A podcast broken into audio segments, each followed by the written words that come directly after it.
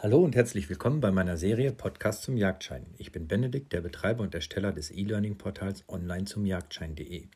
Parallel zu meinem Portal möchte ich auch alle Inhalte des Podcasts zugänglich machen. So haben wir uns die letzten sieben Folgen mit dem Thema Jagdrecht beschäftigt auch noch lange nicht zu Ende. Demnächst wird es noch weitergehen mit dem Naturschutz bzw. dem Tierschutz.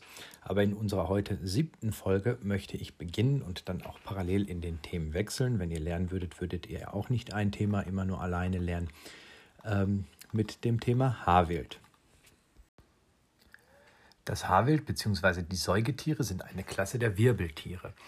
Zu ihren kennzeichnenden Merkmalen gehört das Säugen des Nachwuchses mit Milch die in den Milchdrüsen der Weibchen produziert wird, sowie das Fell aus Haaren, das sie in Kombination mit der gleich warmen Körpertemperatur relativ unabhängig von der Umgebungstemperatur macht.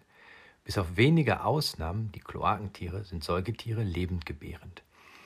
Im Sinne der Wildbiologie sind alle auf der Welt vorkommenden jagdbaren Lendenwirbeltiere als wild zu bezeichnen. Die im Bundesjagdgesetz gelisteten Arten und Tiere des Haarwilds sind Säugetiere.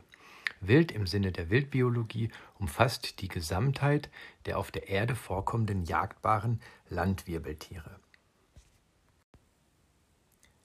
Wild nach dieser Definition bleiben selbst die Arten, die dem Jagdrecht ganzjährig geschont werden oder die im Jagdrecht ganzjährig geschont werden. Eine wichtige Rolle beim Wild spielen die Duftdrüsen. Diese dienen zu einem geruchlichen Erkennen der eigenen Art und spielen dabei eine große Rolle für das Revierverhalten und bei der Fortpflanzung zu Brunft, Rausche oder Ranz. Eine Art Kommunikation über den Geruchssinn also. Aber ebenso wird über den Geruch anderer Arten Verhalten ausgelöst, zum Beispiel die Flucht von Raubwild oder vor dem Menschen. Die Hauptduftorgane der jeweiligen Tierart ist sehr individuell und arteigen. So sind die wichtigsten Drüsen, zum Beispiel beim Hirsch, die Voraugendrüse, das Wedelorgan oder auch die Laufbürste. Wie sich der Name Voraugendrüse schon darstellt, befindet die sich vorne am Kopf zwischen den Augen, das Wedelorgan tatsächlich hinten am Wedel und die Laufbürste am hinteren Lauf. Beim Rehbock gibt es die Stirndrüse. Auch diese befindet sich direkt an der Stirn eine Laufbürste an den hinteren Lauf- oder Bein und am äh, weiteren unteren Bereich dann die sogenannte Zwischendrüse.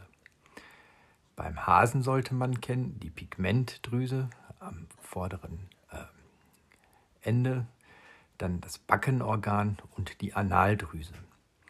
Beim Bam Gamsbock kennen wir die Brunftfeige. Diese befindet sich auch am Kopf bzw. zwischen den Ohren. Wichtig beim Fuchs die Analdrüse, die Ballendrüse, also direkt an den Branden, und die Viole. Diese befindet sich direkt am oberen Ende des Schwanzes.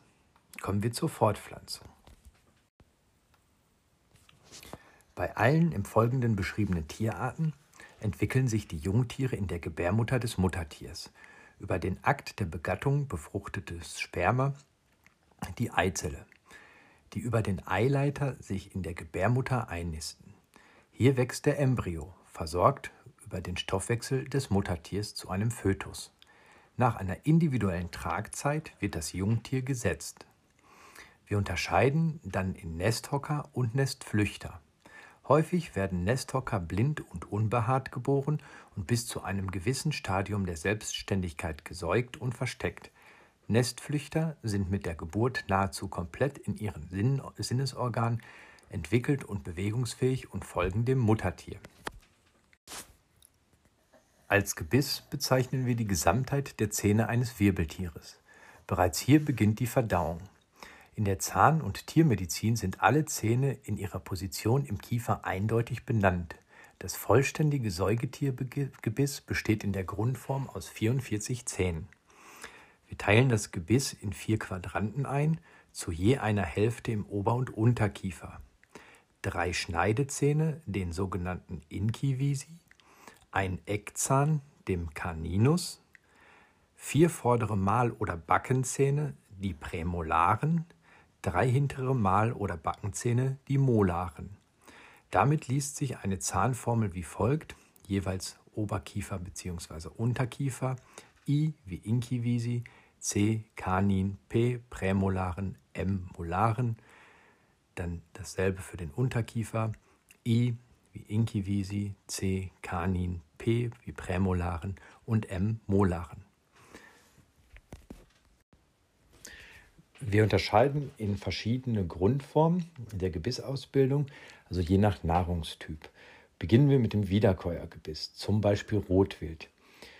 Sind im Gebiss stumpfe Schneidezähne vorhanden, allerdings nur im Unterkiefer. So sprechen wir dann wie von dem Wiederkäuergebiss. Mit den breiten Backenzähnen wird das derbe pflanzliche Nahrung dann zermahlen oder die derbe pflanzliche Nahrung zermahlen. Solch ein Gebiss haben zum Beispiel Rinder, Rehe, Schafe oder auch Ziegen.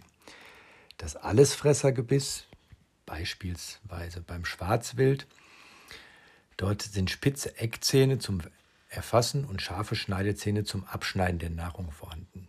Die Backenzähne dieser Tiere sind breit und flach wie die der Pflanzenfresser. Sie zermahlen auch die Nahrung. Solch ein Gebiss besitzen zum Beispiel Schweine, Bären, Affen oder auch der Mensch. Oder das Fleischfressergebiss oder Raubtiergebiss, zum Beispiel beim Fuchs. Das Gebiss der Raubtiere ist ein Fleischfressergebiss. Es hat meißelförmige Schneidezähne, dolchartig etwas gebogene Eckzahnzähne, mit denen die Beute erfasst, festgehalten oder auch getötet wird. Die scharfen Backenzähne zerschneiden und zerquetschen das Fleisch und zerbrechen die Knochen. Das größte, der größte Backenzahn ist der Reißzahn. Zum Zerreißen der Nahrung solch ein Gebiss haben Raubtiere, zum Beispiel Hund, Fuchs, Marder, Wolf und Luchs. Wichtig dabei ist zu wissen auch noch, dass innerhalb des Nahrungstyps auch noch immer unterschiedliche Variationen auftreten, auch in der Anzahl der Zähne. Das vollständige Säugetiergebiss mit 44 Zähnen ist noch beim Schwarzwild vorhanden, die zu den Allesfressern gehören. Die meisten Arten aber haben weniger Zähne, wo wir dann später noch bei den einzelnen Tierarten drauf zukommen. Der Zahn selbst als solches oder Zähne als solches bestehen aus Wurzel, Hals und Krone. Und die Oberfläche des Zahns bzw. die Reibflächen nennt man dann auch Kunde. Das ist dann später nochmal wichtig bei der Ansprache bzw. Altersbestimmung von so manchem Wiederkäuer. Wie der genaue Zahnaufbau als solches ist und auch die Zahnformeln solltet ihr euch später dann aber trotzdem natürlich nochmal bildlich genauer ansehen. Kommen wir zu den Harn- und Geschlechtsorganen. Als Harn- und Geschlechtsapparat werden bei Wirbeltieren die Harnorgane und die Geschlechtsorgane zusammengefasst. Dieser übergeordnete Begriff für die beiden Organsysteme wurde aufgrund gemeinsamer embryologischer Anlagen eingeführt. Die Gemeinsamkeiten in der Herkunft sind auch beim erwachsenen Wirbeltier noch erkennbar. So liegen diese Organe eng beieinander und haben eine gemeinsame Ausführungsöffnung. Bei männlichen Säugetieren die Harnröhre bzw. den Scheidenvorhof und die Vulva bei weiblichen. Die Harnorgane sind eine Gruppe von Organen, die der Bildung und Ausscheidung des Urins dienen. Zu den Harnorganen gehören bei den Wirbeltieren die Nieren, Harnleiter, Harnblase und Harnröhre. Der Urin entsteht in den Nieren und wird über die ableitenden Harnwege der Urin entsteht in den Nieren und wird über die ableitenden Harnwege nach außen geleitet. Die Ausscheidung des Urins dient der Regulation des Flüssigkeit- und Elektrolythaushalts sowie der Beseitigung von Stoffwechselabbauprodukten. Die Geschlechtsorgane. Funktional unterscheidet man zwischen den Sexualorganen, Organe, die zur Ausübung des Geschlechtsverkehrs dienen, und den Reproduktionsorganen, welche die Fortpflanzung gewährleisten. Weiterhin werden äußere von inneren Geschlechtsorganen unterschieden. Bei männlichen Individuen kommt es hinzu, dass der Penis eine dritte Funktion hat, denn er ist durch die Harnröhre ein Teil der ableitenden Harnwege. Unterschieden wird ferner zwischen den eigentlichen Geschlechtsdrüsen wie Hoden und Eierstöcke und zusätzlichen Geschlechtsdrüsen. Bei der Paarung werden männliche Samenzellen mit dem Glied des Männchens in die Scheide des Weibchens übertragen. Dabei dringt das männliche Glied in die Scheide ein. In der Scheide bewegen sich die Samenzellen über die Gebärmutter in die Eileiter. Die Eizelle des Weibchens gelangt von dem Eierstock in den Eileiter und trifft dort auf Samenzellen. Dabei verschmelzen eine Samenzelle und eine Eizelle miteinander. Es findet die Befruchtung statt. Sie wird innere Befruchtung genannt. Nach der Befruchtung wandert die befruchtete Eizelle oder auch mehrere in die Gebärmutter. Aus jeder befruchteten Eizelle entwickelt sich ein Embryo. Rehe und Musteliden, also Marder, zeigen eine Keimruhe, auch Eiruhe benannt. Hierbei entwickelt sich nach dem Akt der Fortpflanzung der Embryo verzögert bzw. extrem verlangsamt, um die Setzzeit auf einen für die Geburt günstigen Zeitpunkt zu legen. Die Embryonen sind über die Gebärmutterschleimhaut mit dem Muttertier verbunden und erhalten von ihm Sauerstoff und Nährstoffe. Dadurch können die Keimlinge wachsen und sich entwickeln. Dabei liegen sie geschützt im Mutterleib. Wenn alle Organe entwickelt sind und der Keimling eine bestimmte Größe hat, setzt die Geburt ein. Die Muskulatur der Gebärmutter presst die Jungen über die Scheide nach außen. Die Haut. Die Haut gilt als Organ und anhand der Oberfläche als das größte. Diese Schutzschicht zusammen mit den Haaren, zusammen Fell oder Decke genannt, ermöglicht, dass Säugetiere fast überall leben. Das Fell kann trocken und sehr weich, aber auch borstig wie beim Schwarzwild sein. Das Fell der Säugetiere besteht aus kurzen, dicht nebeneinander stehenden Wollhaaren und längeren, lockeren stehenden Grannenhaaren. Auf einen Hautstücken von Wildschweinen sind glatte Haare, die sich grob anfassen, die Grannenhaare. Zwischen ihnen befinden sich kurze, weiche Haare, die Wollhaare. Die Grannenhaare dienen als Nässeschutz und als mechanischer Schutz. Die dicht aneinander stehenden Haare wirken wie eine Isolierschicht. Dadurch kann die Körperwärme nicht so schnell an die Umgebung abgegeben werden. Auf diese Art und Weise können Tiere auch in sehr kalten Gebieten leben. Bei Hitze verhindert diese Isolierschicht, dass zu viel Wärme in den Körper eindringen kann. Ebenso die Speckschicht schützt den Körper vor Wärmeverlust. Viele Säugetiere wechseln regelmäßig die Haare. Dies geschieht mit dem Wechsel der kalten und warmen Jahreszeit. Der Aufbau des Fells ändert sich. Im dünnen Sommerfell überwiegen die Grannenhaare. Im dicken Winterfell findet man zusätzliche Wollhaare. Die Säugetiere und der Mensch haben im Winter wie im Sommer die gleiche Körpertemperatur, ca. 37 Grad. Sie sind gleich warm. Der Mensch benutzt Kleidung, um seinen Körper vor der Wärmeverlust und Überhitzung und Austrocknung zu schützen. Das Tier eben sein Fell. Das Kreislaufsystem. Der Kreislauf oder auch Blutkreislauf ist der Weg, den das Blut im Körper zurücklegt. Es handelt sich um das Strömungssystem des Blutes, das vom Herzen und von einem Netz aus Blutgefäßen gebildet wird.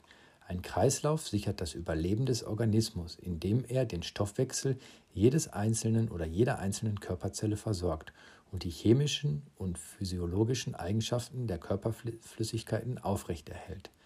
Zum einen transportiert das Blut Sauerstoff aus den Lungen zu den Zellen und Kohlendioxid in entgegengesetzter Richtung. Zum anderen werden aus der Verdauung gewonnene Nährstoffe wie Fette, Zucker oder Eiweiße aus dem Verdauungstrakt in die einzelnen Gewebe transportiert, um dort je nach Bedarf verbraucht, weiterverarbeitet oder gespeichert zu werden. Die entstandenen Stoffwechsel- und Abfallprodukte, zum Beispiel Harnstoff oder Harnsäure, werden dann in anderes Gewebe zu den Ausscheidungsorganen Nieren und Leber transportiert. Außerdem verteilt das Blut auch Botenstoffe, wie zum Beispiel Hormone, Zellen der Körperabwehr und Bestandteile des Gerinnungssystems innerhalb des Körpers. Der Blutkreislauf besteht aus dem Herz und den Blutgefäßen. Blutgefäße, die zum Herzen führen, werden als Venen bezeichnet. Diejenigen, die vom Herzen wegführen, als Arterien. Je weiter die Blutgefäße vom Herzen entfernt sind, desto verzweigter werden sie und desto kleiner wird auch ihr Durchmesser. Arterien werden zuerst zu Arteriolen und diese zu Kapillaren, welche das Gewebe versorgen. Diese führen wiederum zusammen und bilden die postkapillaren Venolen, die zu Venen werden. Blutgefäße werden aufgrund ihres Aufbaus und ihrer Funktion in mehrere Arten unterteilt. Die Arterien transportieren das Blut unter hohem Druck und mit hoher Fließgeschwindigkeit. Deswegen besitzen sie eine dicke, muskuläre Gefäßwand. Durch sie gelangt das Blut aus dem Herzen in die verschiedenen Gewebe.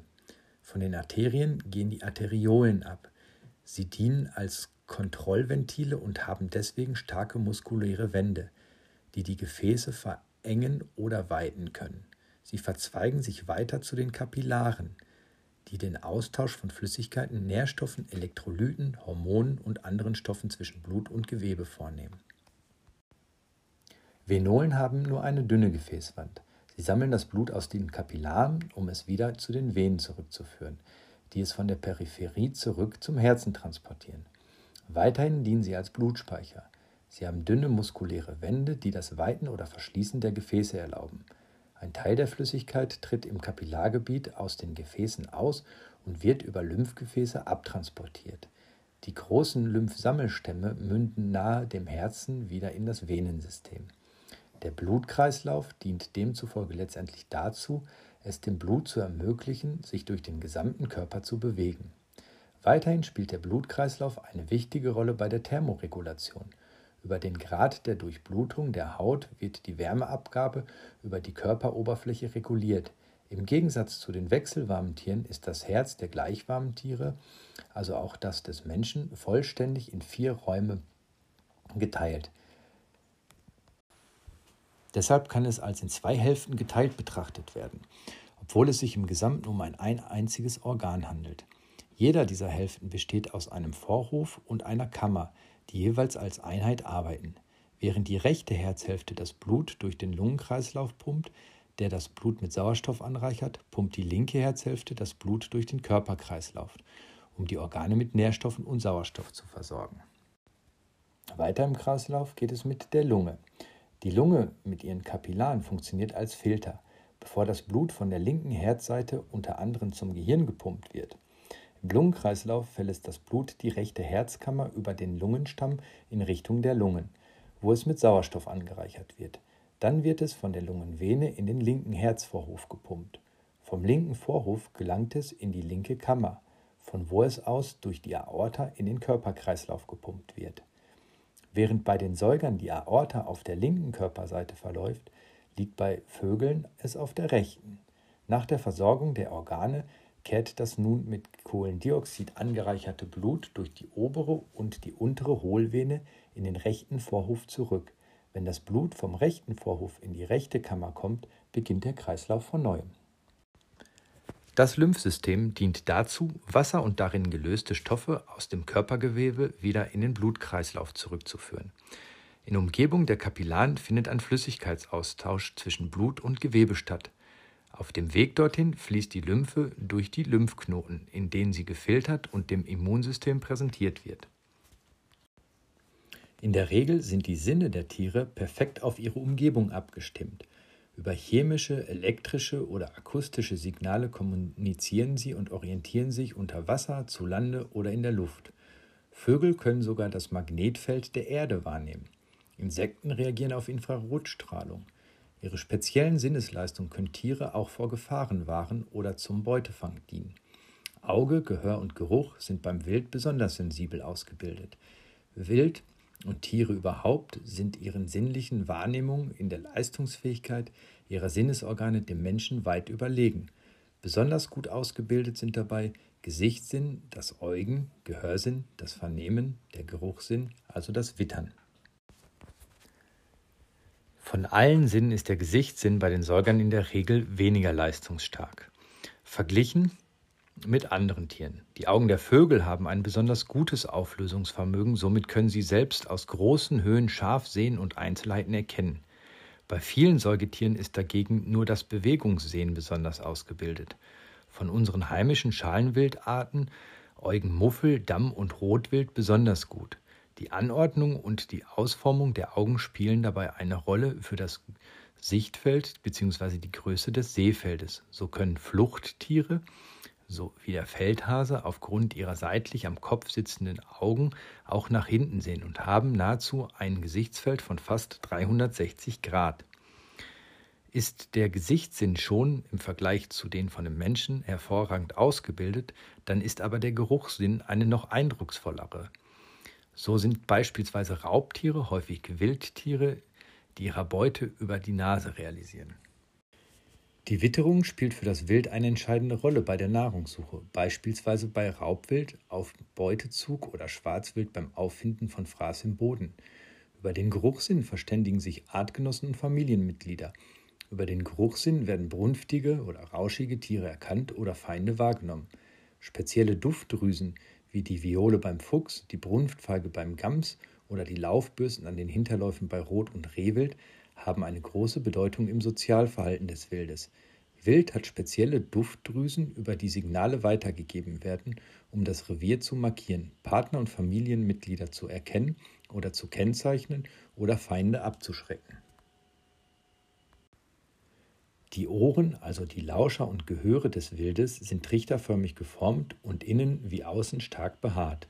Besonders große, trichterförmige und sehr bewegliche Lauscher sind ein äußeres Zeichen für ein gutes Hörvermögen. Rot- und Schwarzwild haben ausgezeichnetes Hörvermögen.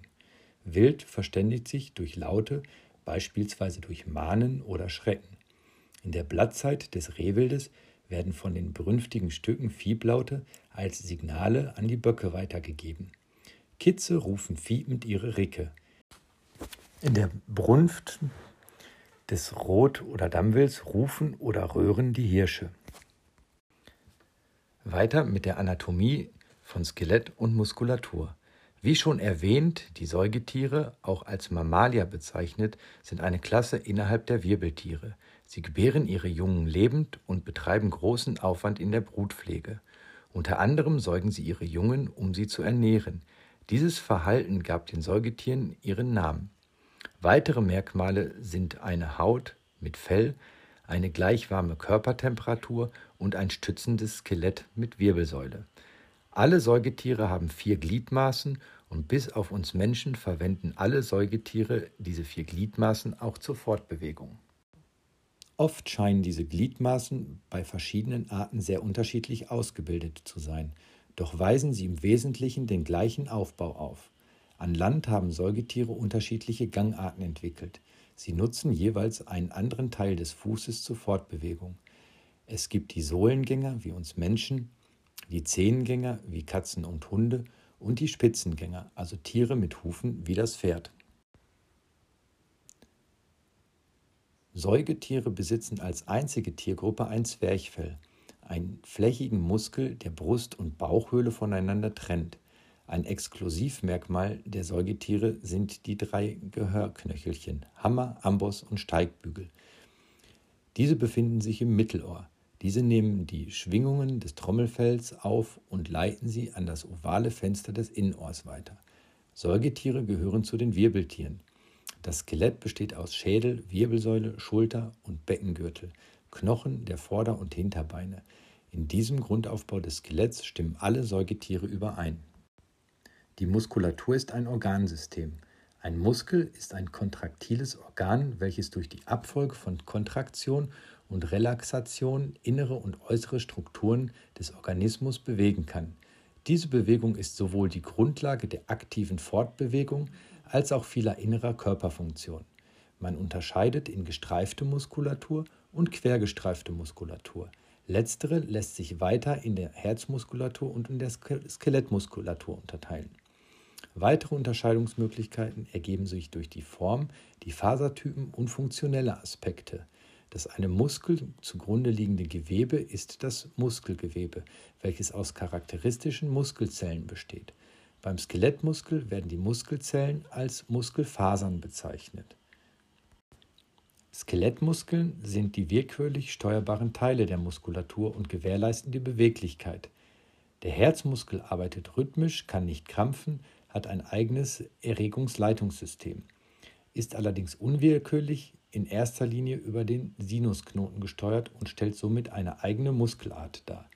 Die glatte Muskulatur ist nicht der bewussten Kontrolle unterworfen, sondern vom vegetativen Nervensystem gesteuert.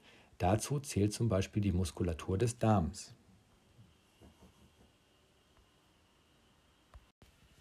Somit kommen wir zum Verdauungssystem. Das Verdauungssystem versorgt durch Umwandlung der Nahrung in aufnehmbare Nährstoffbestandteile den Körper mit organischen Stoffen. Säugetiere nehmen die unterschiedlichste Nahrung auf, Sie werden entsprechend der Art der aufgenommenen Nahrung in Allesfresser, Fleischfresser und Pflanzenfresser eingeteilt. Die Nahrung enthält Stoffe, die das Säugetier für Wachstum, Aufrechterhaltung der Körpertemperatur und das Ausführen von Bewegungen braucht. zum Beispiel Nährstoffe wie Kohlenhydrate, Fette und Eiweiße sowie Vitamine, Wasser und Mineralstoffe. Die aufgenommene Nahrung nimmt einen ganz bestimmten Weg durch den Verdauungskanal des Körpers. Mit dem Gebiss wird die Nahrung in der Mundhöhle zerkleinert, durch die Abgabe von Speichel entsteht ein schluckfähiger Nahrungsbrei. Dieser rutscht durch die Speiseröhre in den Magen. Dort vermischt sich die Nahrung mit Verdauungssäften. Im Verdauungstrakt findet der eigentliche enzymatische Aufschluss der Nahrung, die Resorption von Nahrungsstoffen und Wasser sowie die Ausscheidung unverdaulicher oder nicht verwertbarer Nahrungsbestandteile statt.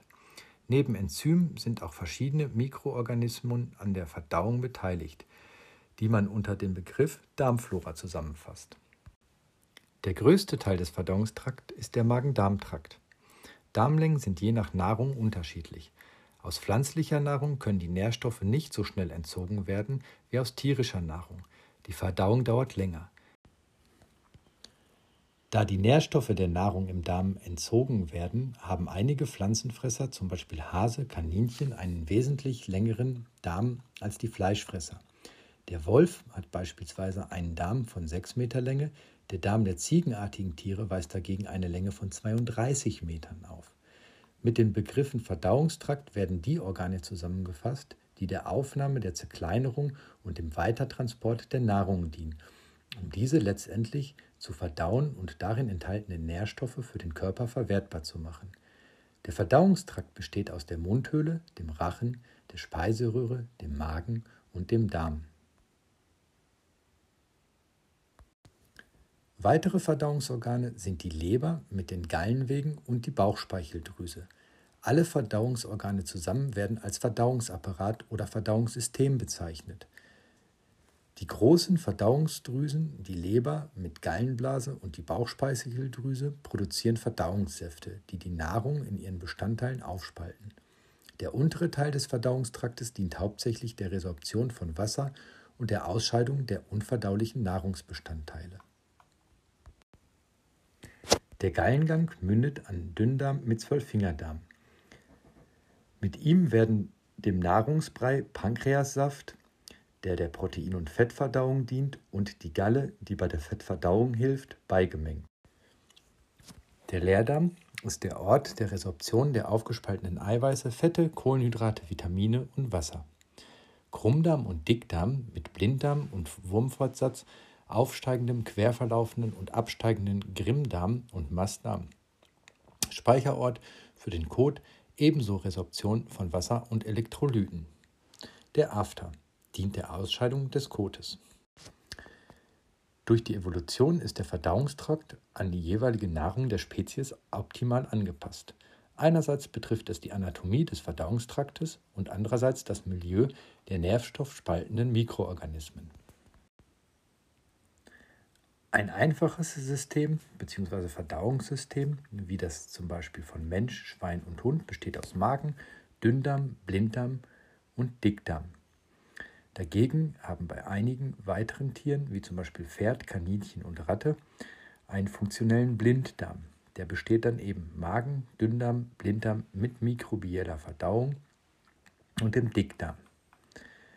Dann gibt es noch weiter das aviäre System zum Beispiel Geflügel, Huhn, Pute, Ente, besteht aus einem Drüsenmagen, Muskelmagen, Dünndarm, Dickdarm und einer Kloake, also dem gemeinsamen Ausscheiden von Hahn und Kot.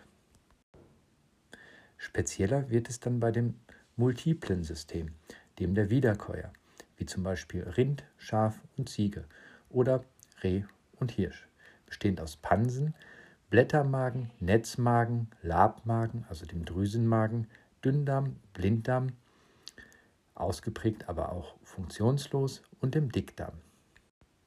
Beim Wiederkäuer wird das Futter durch das Kauen nur unzureichend gemahlen, sodass nach 20 bis 30 Minuten portionsweise das Futter wiedergekäut wird.